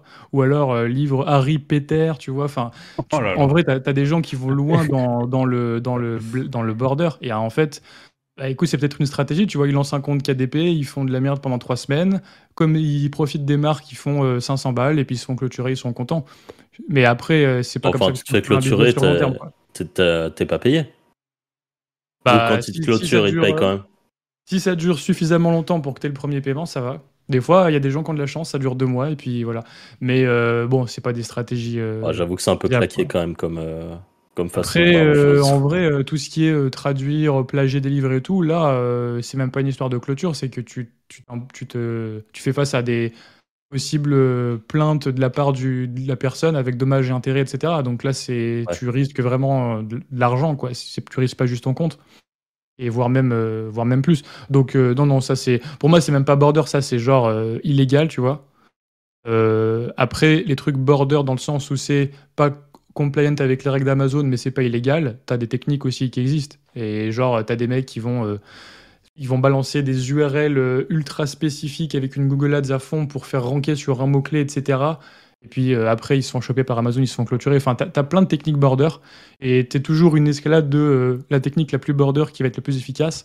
Mais en vrai, moi, j'ai l'impression quand même que la base, c'est euh, faire un produit qui disrupte son marché, répondre à la demande. Une fois que tu as aligné toutes les planètes, franchement, ces petites optimisations, tu vois, c'est quand même, c'est quand même pas, pas hyper utile. En fait, je pense qu'il y en a plus sur FBA, parce que FBA, c'est un marché tellement concurrentiel, tellement mature, ça fait tellement des années qu'il y a plein de vendeurs très très bons, que tu es un peu obligé d'avoir des techniques border pour te démarquer. Sur KDP, je dirais que c'est encore assez euh, amateur pour ne pas avoir besoin de ces techniques border. Ça se trouve, dans 5 ans, si on refait un interview, peut-être que ça sera devenu tellement la jungle qu'il faudra des techniques border, j'en sais rien. Et je dirais qu'il n'y a pas besoin de ça aujourd'hui, quoi. Et surtout, si, si, si je me plante pas, c'est quand même euh, très compliqué. Une fois que tu t'es fait sauter sur Amazon, c'est la galère totale. Ah ouais, ouais, pour, euh, ouais. Bah, t'es genre, t'as ton compte bancaire, ton, re- ton relevé, Ouais. euh, enfin ton numéro fiscal, ton IP et tout. En gros, après, il faut euh, ouvrir sous un autre nom, avec un autre compte bancaire, avec notre IP, avec machin, et t'es quand même toujours sur la salette parce Ouais. que s'ils s'aperçoivent qu'à un moment, tu sais, tu fais une erreur, tu te connectes sur ton téléphone ou je sais pas quoi. Enfin, je connais des gens qui se sont fait clôturer, qui ont réussi à réouvrir, ils sont toujours en stress et tout. euh, pff. Alors, Ouais. un, compte, un compte KDP, c'est un actif, faut en prendre soin, pas faire n'importe quoi avec. Ouais. C'est ça. Je nous, nous, on, a, on a l'habitude de, de- de se faire sauter des comptes euh, de- depuis la nuit des temps. Mais c'est vrai que qu'il y a des trucs avec lesquels tu as un peu moins envie de jouer, tu vois. Et je sais pas, euh, j'ai un peu l'impression qu'Amazon, ça fait partie de ces trucs-là où, en vrai, tu gardes ton compte et tu fais pas trop le beau et tu fais un peu les choses comme il faut parce que, parce que ça ça. peut vite devenir vraiment très chiant. C'est pas comme si tu t'es fait clôturer un compte. euh, Enfin, je sais pas quoi, un compte Le Bon Coin, bon, c'est pas grave, t'ouvres un numéro on-off, t'ouvres un autre compte Le Bon Coin, tu vois. Enfin, c'est, on s'en fout. Mais là, compte KDP, euh, genre, euh, c'est associé à ton. En fait, c'est associé à numéro fiscal plus compte bancaire plus euh, identité. Donc, à, à partir de ce moment-là, en fait, si tu veux ouvrir un autre compte, il faut changer d'identité. Donc, tu rentres Ouais. tout de suite dans des trucs insupportables et tout, quoi. C'est que c'est un peu comme si on, si on disait, bah tiens, Anto, à partir de demain, euh, Anthony ne peut plus ranker sur Google. C'est fini. C'est quoi qu'il fasse, ça. ça ne rankera plus. Donc euh, c'est quand même un peu chiant, quoi. Donc après, il Ouais, non, c'est méga euh, chiant. Mais bon, ouais, c'est. J'ai pris l'exemple aussi, au, au hasard, autre, Anto. autre truc que je dis à tout le monde, là, si jamais vous voulez vous, vous lancer, euh, c'est interdit d'avoir plusieurs comptes par personne. En fait, euh, du coup, c'est un compte égale une personne morale ou physique. Si tu as plusieurs sociétés, tu peux avoir plusieurs comptes. Si tu es, si t'es- si t'es une personne physique, tu n'as qu'un seul compte. Donc, essayez pas non plus de dire tiens, je prends mon compte safe et puis à côté, j'ai un compte poubelle et je fais de la merde dessus. Comme ça, si je me fais clôturer le compte poubelle, au pire, c'est pas grave. Non, vous allez vous faire clôturer les deux comptes. Et dès que vous allez ouvrir un autre compte, ça, c'est enfin, interdit, quoi. C'est interdit par les règles d'Amazon. T'as as dit plusieurs fois que, que pour toi, euh, Amazon, c'était un actif. Pour moi, un actif, c'est un truc qui peut être revendu. Tu vois, un site, je considère que c'est un actif Mhm. parce que tu peux revendre un site, euh, comme euh, plein de trucs. Ça se vend, euh, les bises que t'as? Totalement, ouais. Bah, t'as euh, des sites, euh, enfin, tous les sites qu'on connaît, Flippa, machin, etc., Empire Flippers, mais surtout Onfire Flippers, en fait, qui est connu dans la vente de business euh, Amazon. Et alors, un business Amazon, ça se revend. Le multiple, ça dépend beaucoup. Alors, en 2021, il y a- c'était quand même l'apogée des multiples, etc. Après, après le, le rhume 19, euh, on a. pour pas strike la vidéo, il y a, il y a eu, euh, il y a eu des multiples éno- énormes, des fois 45, etc. Si maintenant tu veux revendre un compte, tu es plutôt autour du x35, mais du coup, c'est x35 du bénéfice mensuel. Donc, euh, en c'est pas gros, dégueu quand même. Hein. x30, Fois 35, c'est x35, propre. sur des bises. Si jamais euh, t'as. En fait, c'est toujours pareil. Tu vois, tu auras des critères. Plus tu as de livres, plus c'est mal géré, plus tu as fait des trucs border, euh, plus t'es dilué, plus le multiple est élevé, plus c'est concentré sur quelques best-sellers de qualité indétrônables qui dominent leur niche, au plus tu as un multiple élevé. Donc en fait, c'est toujours aussi pour ça que je disais, euh, vaut mieux se construire sur des best-sellers, c'est que si tu as une approche spam, ton business il va pas du tout être revendable. Si tu as une approche de vrai auteur, etc., euh, qui fait des beaux livres, qui sont, qui sont vendus avec des bons commentaires, avec des, bonnes positions dans les volumes de recherche, dans les positions de recherche, etc., là tu peux le revendre avec un gros multiple. Et du coup, euh, ça se revend. Voilà, il y a des gens qui le font. euh, des listings tous les mois, tu peux aller voir sur Empire Flippers. Ok. Tu as déjà fait, toi, de revendre un bouquin ou tu préfères le revenu passif euh, En fait, euh, tu peux pas revendre un bouquin, tu peux revendre un compte. Ah, ça, c'est le donc c- ça veut dire que si tu as un compte auteur, tu, tu dois tout vendre ton bis d'un coup, quoi. Ah. En fait, c'est ça qui est pénible, c'est que euh, tu peux pas vendre un bouquin, sinon ça serait trop bien. Tu vois, tu fais un bouquin, tu le rends, tu le revends. Là, en fait, il faut Ouais. te séparer de toute ta bibliothèque. Et du coup, en fait, il y a vraiment un transfert de compte qui se fait entre les deux, euh, euh, les deux personnes, entre le vendeur et l'acheteur. Avec euh, au milieu euh, une sécurisation, des, des mots de passe, etc. Machin, euh, avec un, un acompte chez l'avocat et tout. Donc c'est un vrai, euh, c'est comme si tu faisais un vrai transfert de fonds de commerce numérique, on va dire. Ah ouais, d'accord. Ouais, tu- donc en gros, c'est quand tu veux arrêter ton, ton business et que tu veux passer euh, à autre chose. Ou alors tu te dis par exemple, euh, j'ai fait, euh, je suis allé sur mathématiques ou mes deux thématiques qui me plaisent, j'ai bien ranké, j'ai fait le tour. Euh, je revends pendant que c'est bien, bien ranké, bien haut. Je prends voilà, 30, euh, 40, 40 mois de, royalties et puis je lance un autre compte KDP avec une thématique puisque tu auras vendu le premier donc tu pourras lancer un nouveau compte. Et est-ce que, euh, tu vois, nous, par exemple, dans le SEO, tu as beaucoup de fluctuations. Tu peux avoir été au top pendant très longtemps. On le voit sur des thématiques, par exemple, très, euh, très border en France, mais qui sont intéressantes à, à- regarder. Par exemple, tout ce qui est casino en ligne. Bah, il y en a qui sont très très forts, qui ont été là pendant euh, un an ou deux, par exemple, dans le top. Et petit à petit, ils ont beau avoir des sites euh, trop bien, bah, il y a tellement de concurrence que ça monte et que ça, ça bouge et qu'il y en a qui étaient euh, les, les rois du monde il y a euh, trois ans et Mhm. qui aujourd'hui sont page 2 et qui font euh, quasiment plus de trafic. Tu vois, c'est des trucs qui Ouais. existent. Est-ce que euh, sur, euh, sur Amazon KDP, donc tout à l'heure tu disais qu'être dans le top 100 par exemple, c'était cool. Mhm. Est-ce que quand tu es bien lancé sur KDP, tu peux rester, je sais pas moi, 5 ans? Est-ce que si ton, ton livre, je sais pas, il a euh, 1500 commentaires, tu as le petit bandeau meilleure vente, enfin tout ça, Mhm. tu deviens invincible ou pas? Alors du coup, non. Euh, je dirais que ça dépend. En fait, euh, t'as, hum, comme tout business en ligne, le vrai, le vrai revenu passif, ça n'existe pas vraiment. hein, on le sait tous. euh, voilà, ça va déranquer. C'est, c'est pas, tu crées un livre, il est best-seller, ça y est, dans 30 ans, il va, il va continuer à faire des royalties sur Amazon. Je dirais que en moyenne, un livre, il a une durée de vie de 2-3 ans, le livre moyen. Donc moi, mes best-sellers, j'ai, repéré que en général, ouais, pendant 2-3 ans, ça marche bien. Après, ça a tendance à diminuer, sauf des cas où euh, des fois, tu as un livre qui est vraiment ultra bien ranké, tu, tu comprends pas trop pourquoi au niveau de l'algo, il plaît à, l'algorithme et du coup il reste là. Et euh, il y a des livres, on, voit ça. Donc moi après j'ai commencé en 2019, donc j'ai pas non plus un, un recul hyper euh, énorme dessus, mais je sais qu'il y a des livres genre ils sont depuis 2016 euh, et ils sont euh, vraiment euh, ultra evergreen, ils vendent tout le temps, etc. Donc après tu as peut-être aussi derrière le, le, créateur du, livre qui est hyper fort en marketing et en, en business et qui est en train d'alimenter toujours avec des nouvelles audiences, avec de la pub, en, train de renouveler ses ads, en train de faire plein de trucs. Donc, je pense que si tu maintiens ton livre, que tu vraiment es actif dans ton business et tout ça, tu peux maintenir longtemps tes livres. Après, comme tout, ça a une durée de vie. Et euh, si t'as, mais ça existe des livres qui, qui restent très longtemps. Après, euh, ça serait mentir que de dire, euh, ça y est, si t'es ranké, t'as le badge best-seller et tout, c'est pour toute la vie. Non, ça, ça, ça la marche pas comme ça. Mais en général, ça redescend pas à zéro. C'est ça qui est trop bien, c'est que même si par exemple, souvent ça fait ça, tu vois, tu as un livre, il va, il va monter et tout. Pendant le mois pic, il va faire genre, tu vas faire 5 ou 10K avec juste un livre. Tu fais ça pendant un ou deux mois.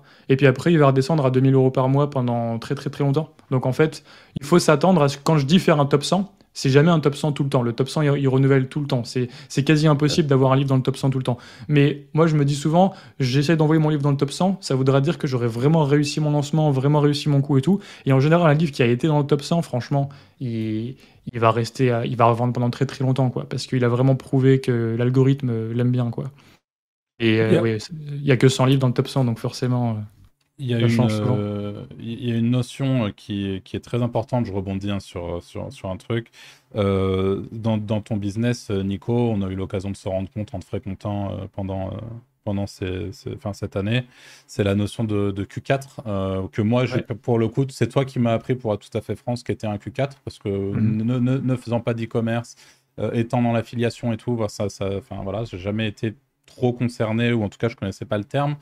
Euh, le Q4, c'est le, en gros, euh, c'est euh, tout- enfin, toute la période autour de Noël. Le, Et octobre, novembre, décembre, c'est le quatrième, c'est Q4, Trimestre. donc euh, quatrième, enfin le quatrième quarter, donc Ouais. quatrième trimestre, quoi. Ok. Et c'est là où, alors ça dépend des, des- des niches exploitées, mais c'est là où, en généralement, sur KDP, moi en tout cas, je t'ai souvent vu préparer ton Q4, euh, genre en, plein, en plein été, quoi. Tu vois, c'est. Ah, ouais. Typiquement, c'est exactement ce qui se passe. Là, avec mon associé, on a un livre et tout qui, qui commence à bien marcher et tout.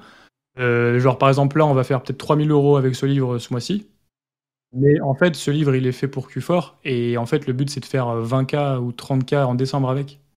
Du coup, c'est tu vraiment, tu, tu, tu multiplies carrément euh, les volumes par euh, entre 5 et x15, quoi, des fois. Hmm. Et, et donc, souvent, un, un chiffre sur l'année, c'est à peu près 40% de tout le chiffre qui est fait juste en décembre, des fois. ok. Donc, euh, même, même, voilà, ça, ça peut. Ah, Alors, bien sûr, si tu as une thématique qui est propice à un cadeau de Noël. Si tu fais un livre sur euh, comment maigrir pour femmes de 50 ans, tu vois, tu vas. Tu vas pas acheter ça à, à ta, à ta belle-mère euh, pour Ah, Noël. J'ai hâte d'imaginer un truc ignoble, justement. Le malaise. Enfin, euh, c'est ça. Mais du coup, euh, tu peux vraiment réussir tout le temps. Tu as plein de périodes, mais disons que les, les gros- en- pour la plupart des gens, les grosses périodes, c'est euh, deuxième, euh, donc Q2, donc euh, mars jusqu'à juin, parce que tu as le début du printemps avec la préparation des vacances d'été, les premières vacances, etc. Donc les gens, ils se remettent à acheter. Euh, ils, ont, ils ont beaucoup dépensé à Noël et tout, donc euh, le Q1, ils vont pas dépenser grand-chose. Et puis, tu as le Q4 pour Noël, quoi. Et après, si bien sûr tu des niches spécifiques, typiquement toutes les niches développement personnel, perte de poids, euh, euh, psychologie et tout, c'est des choses qui sont très propices au Q1 parce que c'est souvent les, les- les bonnes résolutions de début d'année. Tu vois, tu vas avoir un bon mindset, un bon physique, un- une bonne santé, donc tu achètes des livres de dev perso euh, de manière générale, quoi. Ok, intéressant. Euh, je, alors, je sais pas si tu avais d'autres questions, si vous aviez d'autres questions, les gars, euh, mais là, on arrive à peu près à l'heure de podcast. Alors, d'ailleurs, on le dit pour les gens qui, nous écoutent, cette fois-ci, on va faire un podcast un petit peu plus long. Euh, pas beaucoup plus long, mais un petit peu plus, pour qu'on ait le temps bah, de, parler à Nico, parce que la, discussion est quand même intéressante et d'approfondir un petit peu le sujet. Je pense, et encore une fois, si vous avez des questions, on, les rajoute sans souci, mais qu'on a fait un, tour assez, assez global et très intéressant de, ce qu'est Amazon KDP euh, pour tous les gens qui, le découvrent aujourd'hui. Donc, euh, merci pour ça, Nico, c'était chouette. Moi, ce que je te propose, je crois qu'on a des questions aussi à te poser sur euh, enfin l'autre phase de ton business, parce que tu l'as dit au début, aujourd'hui ton, ton, business est découpé en deux. Tu as une partie Amazon KDP et l'autre partie où tu partages, et d'ailleurs on invite les gens bah, qui écoutent ce podcast à aller suivre Nicolas Rocher, R-O-C-H-E-R, e sur euh, YouTube, où tu as une chaîne YouTube où tu parles donc d'Amazon KDP. Euh, et parallèlement, on s'en doute, puisque les gens qui, qui, sont, bah, qui écoutent Wizard Podcast ne sont pas nés de la dernière pluie qui dit audience, qui dit branding, dit souvent infoproduit, et c'est ton cas, tu vends, euh, on, dit quoi, une ou plusieurs formations au final Parce que je sais que tu mm. Alors là, on peut dire une formation. Euh, j'ai fait euh, pas mal de temps où je vendais plein de petits programmes sur les couvertures, la pub, si, etc. Au final, là, je suis passé sur un format monoprogramme de haute qualité qui est toujours remis à jour avec des modules bonus qui sont ajoutés tout le temps, des intervenants, etc. Et du coup, voilà, une formation. C'est aujourd'hui. T'as commencé quand ton aventure YouTube, euh, Nico? Eh ben en fait, j'ai commencé exactement en même temps que, euh, enfin, en gros. Pour, euh, pour j'ai toujours voulu faire de l'infoprenariat et du YouTube parce que euh, en fait j'aime bien partager ce que j'apprends, j'aime bien faire des vidéos et tout. Genre avant je faisais des maths et j'aimais bien faire des exposés, des, petites, des petites conférences dans, dans, mon université, etc. Et du coup voilà, c'est un truc partagé comme ça j'aime bien. Donc je me suis toujours dit j'aimerais vraiment faire ça et j'ai toujours chercher à me dire je vais faire un business make money et quand j'aurai des résultats je vais en parler et j'en ferai euh, j'en ferai des vidéos et j'en ferai des formations vraiment euh, hyper transparent là-dessus ça a été un but depuis le début. Et du coup en gros j'ai commencé Amazon KDP en 2019 en avril et j'ai fait mon premier mois à 1000 euros en août et j'ai fait ma première vidéo YouTube en septembre du coup, je me suis toujours dit, ma première vidéo, ça sera 1000 euros par mois en vendant des livres. Et c'est la toute première vidéo que j'ai faite. Et du coup, à partir de là, bah, j'ai en fait, j'ai build in public un petit peu. Tu vois, dès, que j'ai des résultats, je les montre. tous les ans, je fais, euh, je fais mon bilan d'année, même si des fois il est moins bon que d'autres, etc. Je suis assez transparent là-dessus. Et du coup, euh, bah, en même temps que je, j'apprends les trucs sur KDP, que je progresse euh, bah, ça me permet de, donner les meilleurs conseils. Et puis mon business de formation me permet aussi de rencontrer plein de gens, euh, de, rencontrer aussi des gens qui sont meilleurs que moi, qui m'apprennent des choses, etc. Et puis d'avoir de la trésorerie pour réinvestir, faire lancer d'autres trucs, etc. Quoi. Donc euh, c'est vraiment une synergie. Et je vois pas l'infoprenariat euh, l'un sans l'autre, quoi. C'est-à-dire que dès que je commence à me sentir, à me dire, ah tiens, là, je suis pas content, faut que je me refocus sur KDP. Souvent, je suis un peu moins actif sur ma chaîne, je me refocus et je reviens avec des meilleurs résultats, des nouvelles stratégies et j'essaye d'avoir un bon équilibre. Ce que j'allais dire, ça doit être compliqué aussi, par contre, de gérer les deux. Ça, c'est hyper dur. Et, euh, et d'ailleurs, ça me fait penser, j'en profite pour faire ça, pour refaire. Euh, il y a souvent le truc de dire euh, Ah, les formateurs, ils gagnent plus en vendant des formations qu'avec, qu'avec leur propre business. Et ce, qui est vrai. Mais du coup, je, je trouve en fait que c'est une très bonne chose parce que si votre formateur, il, il, a, il a plus à gagner à vous donner des bons conseils qu'à les appliquer lui-même sur son biz, c'est qu'en fait, il vous donne des bons conseils et que du coup, euh, il vous fait profiter de conseils euh, qui ont de la valeur. Alors que si, tu vois, j'avais une méga euh, super stratégie, etc., et que je la garde pour moi, au final, si, je la fais si je la fais profiter et que je sais que ça me rapportera plus d'argent d'en faire profiter, c'est que finalement, c'est un bon conseil. Donc moi, je vois vraiment l'infoprenariat comme un truc super vertueux. Et du coup, pour répondre à ta question, Anto, ouais, c'est super dur. Si jamais tu as vraiment la volonté de ne pas être un un mytho et de parler d'un business que, que, que j'allais dire, c'est ça, tu es un peu obligé de, de, tenir à jour euh, si tu fais ta formation. Et clairement, euh, tu sais, tu pourrais euh, te tenir à jour pendant des années, etc. Et bien au final, moi, je monte toujours mes résultats. Mm. toutes les années, il y a une mise à jour et tout. Les gens ont, la preuve que ça fonctionne. et donc, donc, je suis légitime à, à, ce niveau et ça me pose pas de problème, quoi. Et donc, par contre, oui, c'est difficile en termes d'emploi du temps parce que euh, faut vraiment. Bah, en, fait, en ce moment là, je fais moitié-moitié. Tu vois, genre lundi, mardi, je suis sur euh, YouTube, Infoprenariat, et puis euh, ouais, mercredi, et puis jeudi, vendredi, je suis sur KDP, grosso modo. Ok. Et c'est super dur. Et, s'il y a des gens dans l'audience ou quoi, dans les commentaires, qui ont deux bis comme ça et qui arrivent à, gérer les deux, à scaler les deux en même temps et Je suis preneur des Chapeau. conseils. super, super dur. Et en général, en fait, de- de- depuis euh, enfin, maintenant, j'ai toujours fait par, euh, par alternance. C'est-à-dire qu'il y a toujours un moment où je suis plus focus YouTube, un moment où je suis plus focus KDP. Souvent, ça coïncide avec le moment où je suis moins présent sur YouTube, etc. Et en fait, j'essaie de faire monter les deux comme ça un petit peu. Et ouais, c'est pas facile. Ok. Et d'où donc la, la décision que j'ai prise cette année, j'en parlerai sur ma chaîne plus tard, euh, plus explicitement, mais je me suis associé sur KDP, ce qui me permet de, de vraiment avoir encore plus un pied dans le KDP au quotidien, mais en y passant deux fois moins de temps puisqu'on est deux. Et du coup, euh, ça me permet de, de dire je peux avoir d'aussi bons, voire meilleurs résultats en me, en me consacrant que deux jours par semaine, et tout le reste, bah, je me consacre à l'infoprenariat. Et je pense que c'est un bon combo. euh, Je verrai sur les prochains mois ce que ça donne. Ok, intéressant. Euh, moi, j'avais quelques questions. D'ailleurs, c'est bien, euh, Arthur, que tu aies fait la transition parce que j'avais plus de questions sur KDP. Donc, Ah au bah voilà. on était passé Parfait. parfaitement sur la suite. Euh, je te pose la question, même si je connais déjà la réponse, mais toi, tu fais partie des gens qui se forment beaucoup, tout le temps. Euh, pourquoi ça? Pourquoi, d'ailleurs, tu te formes même sur des sujets qui sont euh, euh, parfois un peu euh, extérieurs à KDP Est-ce que c'est pour aller gratter des infos un petit peu dans tout et pouvoir après les intégrer dans ton biz KDP Pourquoi tu as cette volonté de toujours euh, vouloir euh, euh, apprendre plus, ce qui demande du temps, ce qui demande de l'argent aussi? Et voilà, pourquoi, pourquoi cette volonté de toujours avoir plus d'infos, on va dire? Euh, alors du coup, quoi, je me forme tout le temps, oui, mais c'est souvent par période. Donc euh, j'ai pas un rituel genre euh, tous les jours euh, à 18h je me forme pendant une heure. C'est plus, j'ai des périodes où je suis en boulimie d'informations et je me forme et j'apprends un truc. Et puis après, pendant euh, deux mois, je vais passer à l'action comme un bourrin et je vais pas trop me former. Donc j'oscille, mais grosso modo ça s'équilibre et on va dire que et tous les tous les trimestres, j'essaie d'apprendre un truc ou d'implémenter un nouveau truc. Et en fait, tout simplement parce que t'as pas le choix. Parce qu'à chaque fois que tu commences à faire ce que tu as toujours fait, tu t'aperçois que tes résultats sont stagnent. Et par exemple, sur KDP, ça a été exactement le cas. C'est-à-dire que quand j'ai commencé, je me suis formé, je connaissais rien, j'ai eu des résultats. Donc on, arrive fin 2019. Début 2020, mes résultats euh, sont, euh, ne scale pas, euh, je stagne et tout. Je rencontre par exemple Stan Julian qui euh, fait partie de ma formation. On a, fait- des formations ensemble, qui lui est super bon en, pub. C'est là que j'ai découvert la publicité Amazon. J'ai passé plusieurs mois à me former dessus. Mes résultats ont, explosé. Euh, en fait, à chaque fois qu'il y a eu un gap dans mes résultats, ça a toujours été soit une rencontre, soit euh, une nouvelle compétence profonde que, que j'essaie d'apprendre. Donc, il y a eu la pub, il y a eu par exemple. Euh, euh, par exemple, là, récemment, j'ai beaucoup travaillé sur euh, tout ce qui est vidéo, YouTube, mon setup, etc.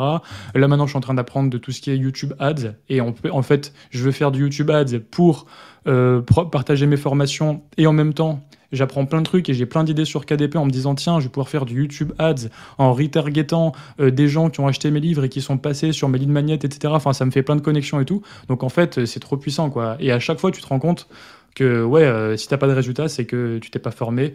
Et euh, il y a un truc qui est tout bête, mais je trouve que c'est ultra vrai, c'est que si tu fais tout le temps les mêmes choses, ne t'attends pas à avoir des résultats différents. Et on a tous entendu cette phrase-là qui est un peu, euh, ça fait un peu euh, dev perso, câlin aux arbres et tout, mais en vrai c'est trop puissant. C'est-à-dire que si si tu te forces à tous les trimestres faire un truc nouveau, mais vraiment nouveau qui te fait un peu peur et que t'as jamais fait, en fait, je suis sûr que c'est la recette pour, pour toujours scale. hein. Genre euh, là, t'as jamais fait de pub, vas-y, fais de la pub. Là, t'as jamais montré ta tête, euh, t'as jamais fait de personal branding, vas-y, fais-le. Là, t'as jamais. Enfin, tu vois, faire, un truc vraiment nouveau, t'as jamais fait tous les trimestres. Je pense que c'est une bonne recette. Et justement, t'as pas peur un peu de te perdre, euh, tu vois, d'avoir ce un syndrome de l'objet brillant, de toujours vouloir. Après, toi, ça va parce que c'est des compétences que tu mets au service de tes bises. Et c'est pas forcément aller chercher d'autres bises, mais imaginons, là, tu fais KDP qui marche bien, tu fais euh, tes formations qui marchent bien, et d'un seul coup, t'entends parler de euh, print on demande, même si c'est un truc que t'as déjà fait, mais c'est juste pour l'exemple, de print on demande, que ça puisse euh, très bien marcher, ou d'autres bises. qu'importe dont on entend parler, est-ce que tu vas prendre le risque d'investir du temps dedans sans être certain un peu des résultats que tu vas avoir? Est-ce que tu vois, est-ce que maintenant tu as, deux bises et par contre tu continues à faire que ça parce que tu sais que ces bises marchent bien et qu'après tu fais apprends des compétences qui vont améliorer ces bises ou est-ce que tu es encore ouvert a la possibilité de partir sur d'autres trucs et du coup te rajouter encore euh, bah, du temps de travail. euh, Bah, tu vois, après, on est limité par euh, nos 24 heures dans la journée euh, et tout ça, quoi. Bah non, du coup, je pense qu'il faut, c'est bien de se focus quand même. hein, et euh, genre, faut vraiment. Enfin, moi, je guette le syndrome de l'objet brillant quand je commence à voir que je deviens, que si je, je me comporte en FOMO et tout. Ah tiens, ah bah, là, boum, je, je me calme et, et j'arrête et je reviens un peu les pieds sur terre. Parce que sinon, en fait, tu fais tout et rien, quoi. Tu il y a trop d'idées. En fait, tu sais, souvent, c'est tu fais, as une idée. Si tu attends la fin de la semaine et que l'idée est toujours aussi euh, incroyable, peut-être que c'est une bonne idée, mais souvent, en fait, à la fin de la semaine, tu te dis, ouais, bon, idée comme une autre, quoi. Et donc, du coup, euh, laisser un peu le temps et non, se... faut, faut, faut se focus. hein. Je, pense que c'est pas bien de partir dans trop de directions. Moi, je sais que j'ai Amazon KDP, l'infoprenariat. KDP me permet d'être légitime et d'apporter plus de valeur à mes clients de formation. euh, et mes formations euh, sont une source de revenus supplémentaires et qui, en plus, me force à toujours être bon sur KDP, etc. Et du coup, bah, en fait, je fais ça et c'est tout. Et au final, il n'y a pas de meilleur business, il y a, y a- y a juste des meilleures stratégies et tu peux apprendre plein de nouvelles stratégies, mais les appliquer dans ton business. En fait, il y a- quand on a l'impression que les gens font plein de trucs, ils font pas plein de trucs, ils, font, ils ont plein de stratégies et ils testent plein d'axes, mais ça reste toujours le même objectif principal. Donc là, il y a deux objectifs principaux. L'objet, c'est euh, euh, vendre des livres, vendre des formations. Et après, qu'est-ce qui peut permettre de faire ça? Mais euh, s'il y a un autre truc, c'est. Je pas, euh, je sais pas n'importe quel autre business. euh, Je, Bah, j'allais t'en parler, Nico, mais est-ce que toi qui as aujourd'hui une communauté qui joue à la fois sur, le, sur, sur, le- sur ton business de base qui est Amazon KDP Mhm. euh, et qui en plus de ça fait de l'infoprenariat, qui a une communauté, qui a une liste email, parce qu'on n'en a pas parlé, mais ça va évidemment de pair et aujourd'hui tu as, Mhm. une sacrée liste email aussi. Est-ce que pour toi, même si c'est à moyen ou à long terme, l'objectif du SaaS, donc du software as a service, le, fameux, ça aussi, quand on a une communauté, on sait que c'est des business, euh, avec ou sans communauté d'ailleurs, qui sont des, des business euh, très intéressants. Est-ce que c'est un truc auquel tu penses ou pas du tout parce que tu restes justement dans ton truc de j'ai mes deux objectifs et, et du et je monofocus ça et puis ça on verra peut-être plus tard mais Si, si, carrément, j'y pense. Mais au final, ça, bah, même par exemple, on avait parlé ensemble, et puis on peut, être, euh, on peut en parler ouvertement là. Il y a, deux trucs qui m'intéressent il y a l'agence et euh, le software. Dans le sens où, mais au final, ça restera dans le même objectif euh, de, d'apporter la valeur à ma communauté et de, de créer des livres. C'est-à-dire que j'aimerais bien, par exemple, créer un software avec de l'IA qui permet d'accélérer l'écriture de tes livres. Par exemple, ça, c'est la première idée qui vient quand tu es sur KDP. Et ben en fait, ça va me permettre de faire des livres plus rapidement et ça va me permettre de le vendre à ma communauté et ça va me permettre d'augmenter ma valeur en tant que formateur et la valeur perçue, etc. Donc en fait, c'est une synergie, donc ok. Et pareil, l'agence, si je me dis, je crée une agence qui permet de te faire tes couvertures pour toi, faire plein de trucs pour toi et tout, bah moi je l'utilise en tant que client, enfin c'est-à-dire que j'ai- mon équipe, c'est mon agence et du coup je peux encore plus scaler mon business KDP. En même temps, je peux proposer ça à des clients qui en ont besoin et en même temps, je peux proposer ça par exemple en bonus de mes formations pour augmenter la valeur perçue de mes formations. Donc en fait, ça va être euh, une synergie et pour moi, j'ai pas l'impression de me diluer si je fais ça. Par contre, si je, me dis euh, je vais faire une agence de euh, automatisation IA euh, euh, et je vais prendre des clients de gros groupes pour automatiser leur process, alors là, là, je suis en train de faire rien à voir avec ce que je fais d'habitude, quoi. Donc là, non. Et par contre, ça veut pas dire qu'il faut le faire tout de suite. Il y a aussi une histoire de timing, c'est que je pense que c'est quand même super dur de faire plein de trucs en même temps, à moins de s'associer et tout. Mais je te dis que ça m'intéresse, SaaS et agence, mais je suis pas sûr que je vais lancer ça la semaine prochaine, par exemple. Mm. Mais euh, dans les prochains mois, années, c'est sûr que je, je lancerai ça. ça me fait penser à une vidéo de, de Théophile Hélier qui est aussi un pote euh, euh, en tout cas à Franck et moi qu'on a eu l'occasion de rencontrer sur Malte et j'ai vu une vidéo récemment où il explique un petit peu comment est-ce qu'il s'associe aujourd'hui et comment il fait pour se détacher des boîtes dans lesquelles il s'associe Mhm. pour ne pas avoir à gérer 37 000 boîtes, tu vois. Bref, c'est assez intéressant. On va pas forcément rentrer sur, sur ce sujet-là en profondeur, mais je pense qu'il y y a des manières de faire euh, qui... il, y a, des options, quoi. Bah, je pense que le, le mieux quand tu as. De toute façon, tout le monde devrait euh, construire son personal branding en même temps que son business principal. C'est-à-dire que faut se dire, genre moi je me dis mon business principal c'est KDP, je construis mon personal branding autour de KDP. Mais peut-être qu'un jour je ferai plus KDP, mais ça aura quand même été utile d'avoir construit un personal branding. Et du coup, au final, avec ton personal branding, tu même par exemple, euh, nous on s'est rencontrés, euh, non pas vraiment grâce à YouTube, mais au final, euh, si on s'entend, c'est aussi parce qu'on fait du business, euh, parce qu'on a les mêmes centres d'intérêt, parce qu'on fait du YouTube, parce qu'on fait plein de trucs. Et donc, en fait, il y a des rencontres qui sont créées grâce à ta, ta ton audience, etc.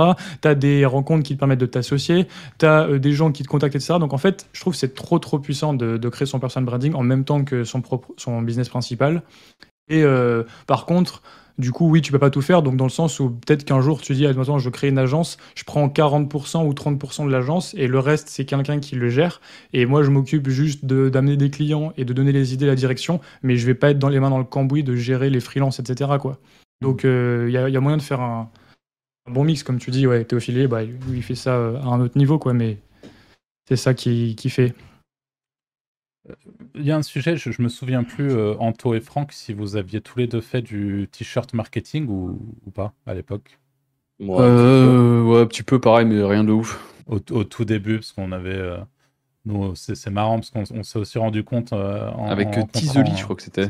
Tizelis, ça, ouais. Ouais. Qui a- je crois que, je, je sais même pas si ça existe toujours, mais je crois qu'ils avaient bien niqué leurs affiliés avant de se barrer d'ailleurs. Si, Si, ça existe encore, regarde. Si, si. Bah écoute, tant pis.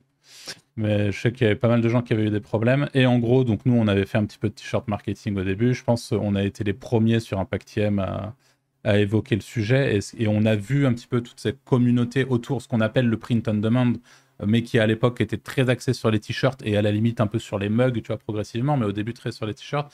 Et on s'est rendu compte, euh, en te rencontrant Nico, qu'on avait du coup des connaissances pas en commun, mais des gens qui on aurait pu croiser si on avait un petit peu persévéré sur ce monde du print on demand, parce que des gens qui ont, derrière ont été des gros acteurs du print, du print en France.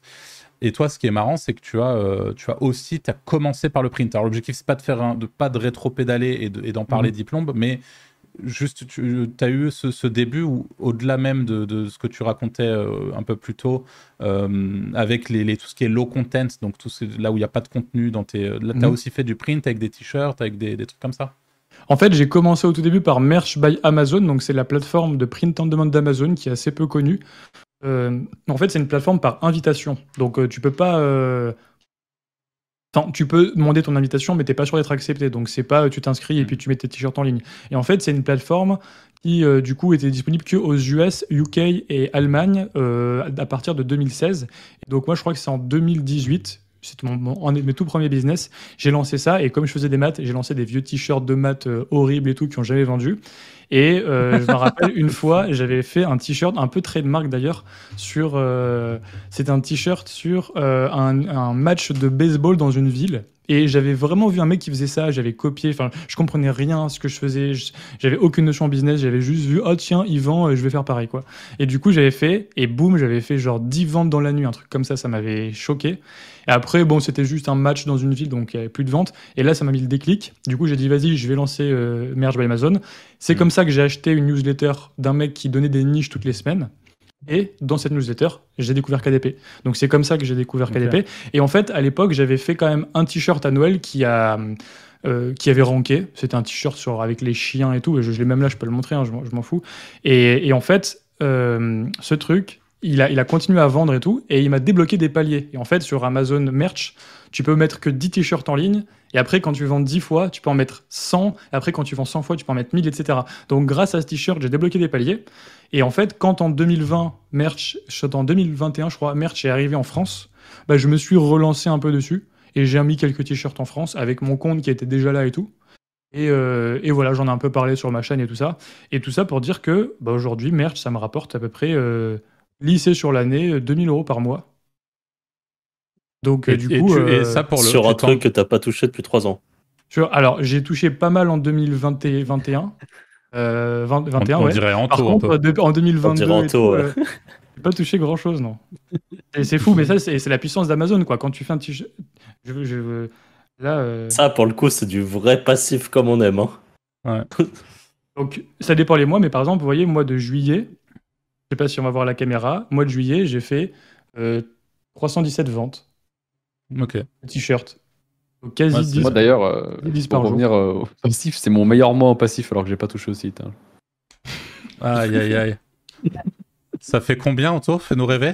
Je couperai au montage. Ah, je, je vais vous dire, je- non, je m'en bats les couilles. Euh, ce mois-ci, nous sommes en passif à 4970 euros. Propre. Sans avoir rien touché. Depuis deux ans et demi, ouais. Ça me- Magnifique, propre. C'est propre. Il n'y a rien à dire. Petite question, euh, mon cher Nico, parce que tu en as parlé, et c'est vrai que je trouve que c'est un, c'est un point assez important. Quel a été ton déclic? Le, Vraiment le truc où tu t'es dit, ah ok, c'est possible de faire de l'oseille, et le truc qui t'a qui t'a un peu fait partir, quoi. Bah, moi, je crois que c'est c'est la première vente. Hein. La- les, premiers 1,20€ que tu fais. hein. C'est genre. euh, je crois que c'est cette vente-là, euh, le, le t-shirt euh, baseball US, je sais pas quelle ville, là. Alors, quand tu vois que ton dashboard, genre, tu sais, tu te réveilles. Au début, tu, lances, tu mets ton t-shirt, tu fais que de, de mettre à jour et tout. Il y a 0, 0, 0, 0. Et puis, un, un jour, t'as un, tu vois, genre, t'as une vente. Et, et là, en fait, genre, j'étais complètement choqué. Et je crois à partir de là, j'ai dit, bah, c'est bon. En fait, je peux en faire plein d'autres, quoi. Donc, du coup, c'est vraiment la première. Et euh, j'avais dû gagner euh, 2 euros, mais c'était le, le déclic, quoi. Après, quand tu vois vraiment l'argent qui arrive sur ton vrai compte, euh, ton vrai compte limite euh, Visa Electron jaune et tout ça, où t'as auc- aucune thune dessus et que tu vois les 2,37€ virés, bah ouais, ça, là tu te dis ok, c'est- ça marche et vas-y, je vais, je vais continuer. Mais j'ai pas l'impression d'avoir eu un autre déclic, quoi, c'est c'est juste à ce moment-là. Et puis avant ça, il y avait des vidéos, quoi. Enfin, après, comme tout le monde, euh, j'ai commencé avec des vidéos YouTube. euh, je crois, à l'époque, je regardais beaucoup euh, Anthony Nevo et tout. Et genre, quand tu vois des mecs comme ça, qui ont l'air de partir de nulle part, qui font, qui, qui font des vidéos, qui montrent leurs chiffres et tout, tu te dis, ok, vas-y, c'est un truc qu'à faire. Et d'ailleurs, je sais pas, mais moi, je sais que j'étais, je suis quelqu'un, euh, à la base, j'étais très influençable, dans le sens, tu sais, quand j'étais petit, je croyais un peu à tout, je suis un peu naïf et tout sur les bords et tout. Et puis après, euh, quand je me rends compte de la douille, bah, je m'énerve, et... mais je m'énerve un peu trop tard en général, tu vois, je suis, je suis toujours un peu longueur Une fois que tu l'as prise, quoi. ça. Et, et du coup, j'ai j'ai toujours été un peu comme ça, euh, crédule. Et en fait, je pense que c'est hyper puissant pour justement pas avoir de croyances limitantes. Parce Mm. que euh, quand je voyais des vidéos avec des mecs qui faisaient des chiffres astronomiques, je me disais pas, ah ouais, c'est du mytho. Je me disais, ah bah ouais, bah, c'est bon. euh. Donc, j'ai jamais eu de. de, de... Je suis assez, d'accord je avec pense ça. qu'au final, euh, si vous êtes un peu influençable et tout, s'il y a des plus jeunes qui nous regardent et que vous croyez un peu à tout, bah en fait c'est bien parce qu'après avec l'âge, tu vas prendre des, des trucs, du coup tu es beaucoup moins influençable et, et tu te fais moins avoir, mais cette espèce d'ouverture d'esprit de base, elle te permet de pas avoir de croyances limitantes. Hmm. Alors, oh, évite- évitons bien sûr de se faire influencer sur des décisions qui, qui peuvent vous ruiner ou je sais pas quoi. hein, Bien sûr, bien sûr. Euh, en tout, faut que ça, faut que ça soit De, un peu de mettre tout votre capital dans Bitcoin 3000, euh, argent robot automatique. Nico, Nico m'a dit que c'était une bonne chose. Voilà, non, bien sûr, ça va de soi, mais on va dire, quand tu as une, une, euh, être- quand tu es influençable un tout petit peu, pas trop, Mm. pour pas que ça soit dangereux pour toi, c'est pas mal en fait. Intéressant. Je pense qu'on, si, tout le monde est d'accord, je, pense que je, on, va arriver un peu sur la fin de ce podcast.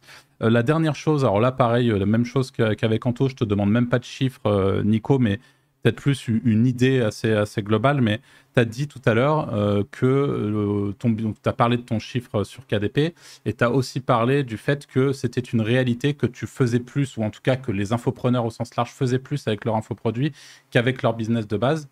Aujourd'hui, est-ce qu'on peut avoir une idée de ce que ça représente ce plus? Enfin, tu vois, encore une fois, sans forcément donner de chiffres, c'est pas du tout ce que je, demande et te, te mets pas dans la merde ou, te- pas de malaise, mais le, fait de euh, est-ce que c'est deux fois plus, trois fois plus, 1,5 fois plus, tu vois, plus dans ce, de, ce côté-là.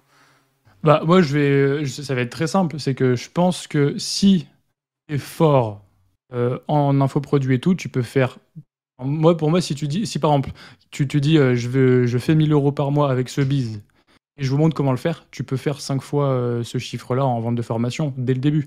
Donc après, les ratios, ils s'équilibrent, etc. Tu, c'est pas parce que tu vas, tu vas montrer un résultat que tu as fait 30 000 que tu vas faire euh, x5 en formation le mois même. Mais pour moi, tu peux faire plusieurs multiples en vente de formation si tu es bon. Et donc, du coup, je pense que si quelqu'un nous regarde et il débute en business et tout, la meilleure manière de vraiment euh, avoir un biz solide et tout, c'est tu prends une, une opportunité Make Money, tu fais au moins 1000 euros par mois avec, t'en parles sur YouTube, tu fais une formation et tu feras euh, plus que cette opportunité. Et avec ça, tu te feras plusieurs milliers d'euros par mois sans problème. Je sais pas si ça peut répondre à la question. Donc, euh, je dirais que c'est en multiple.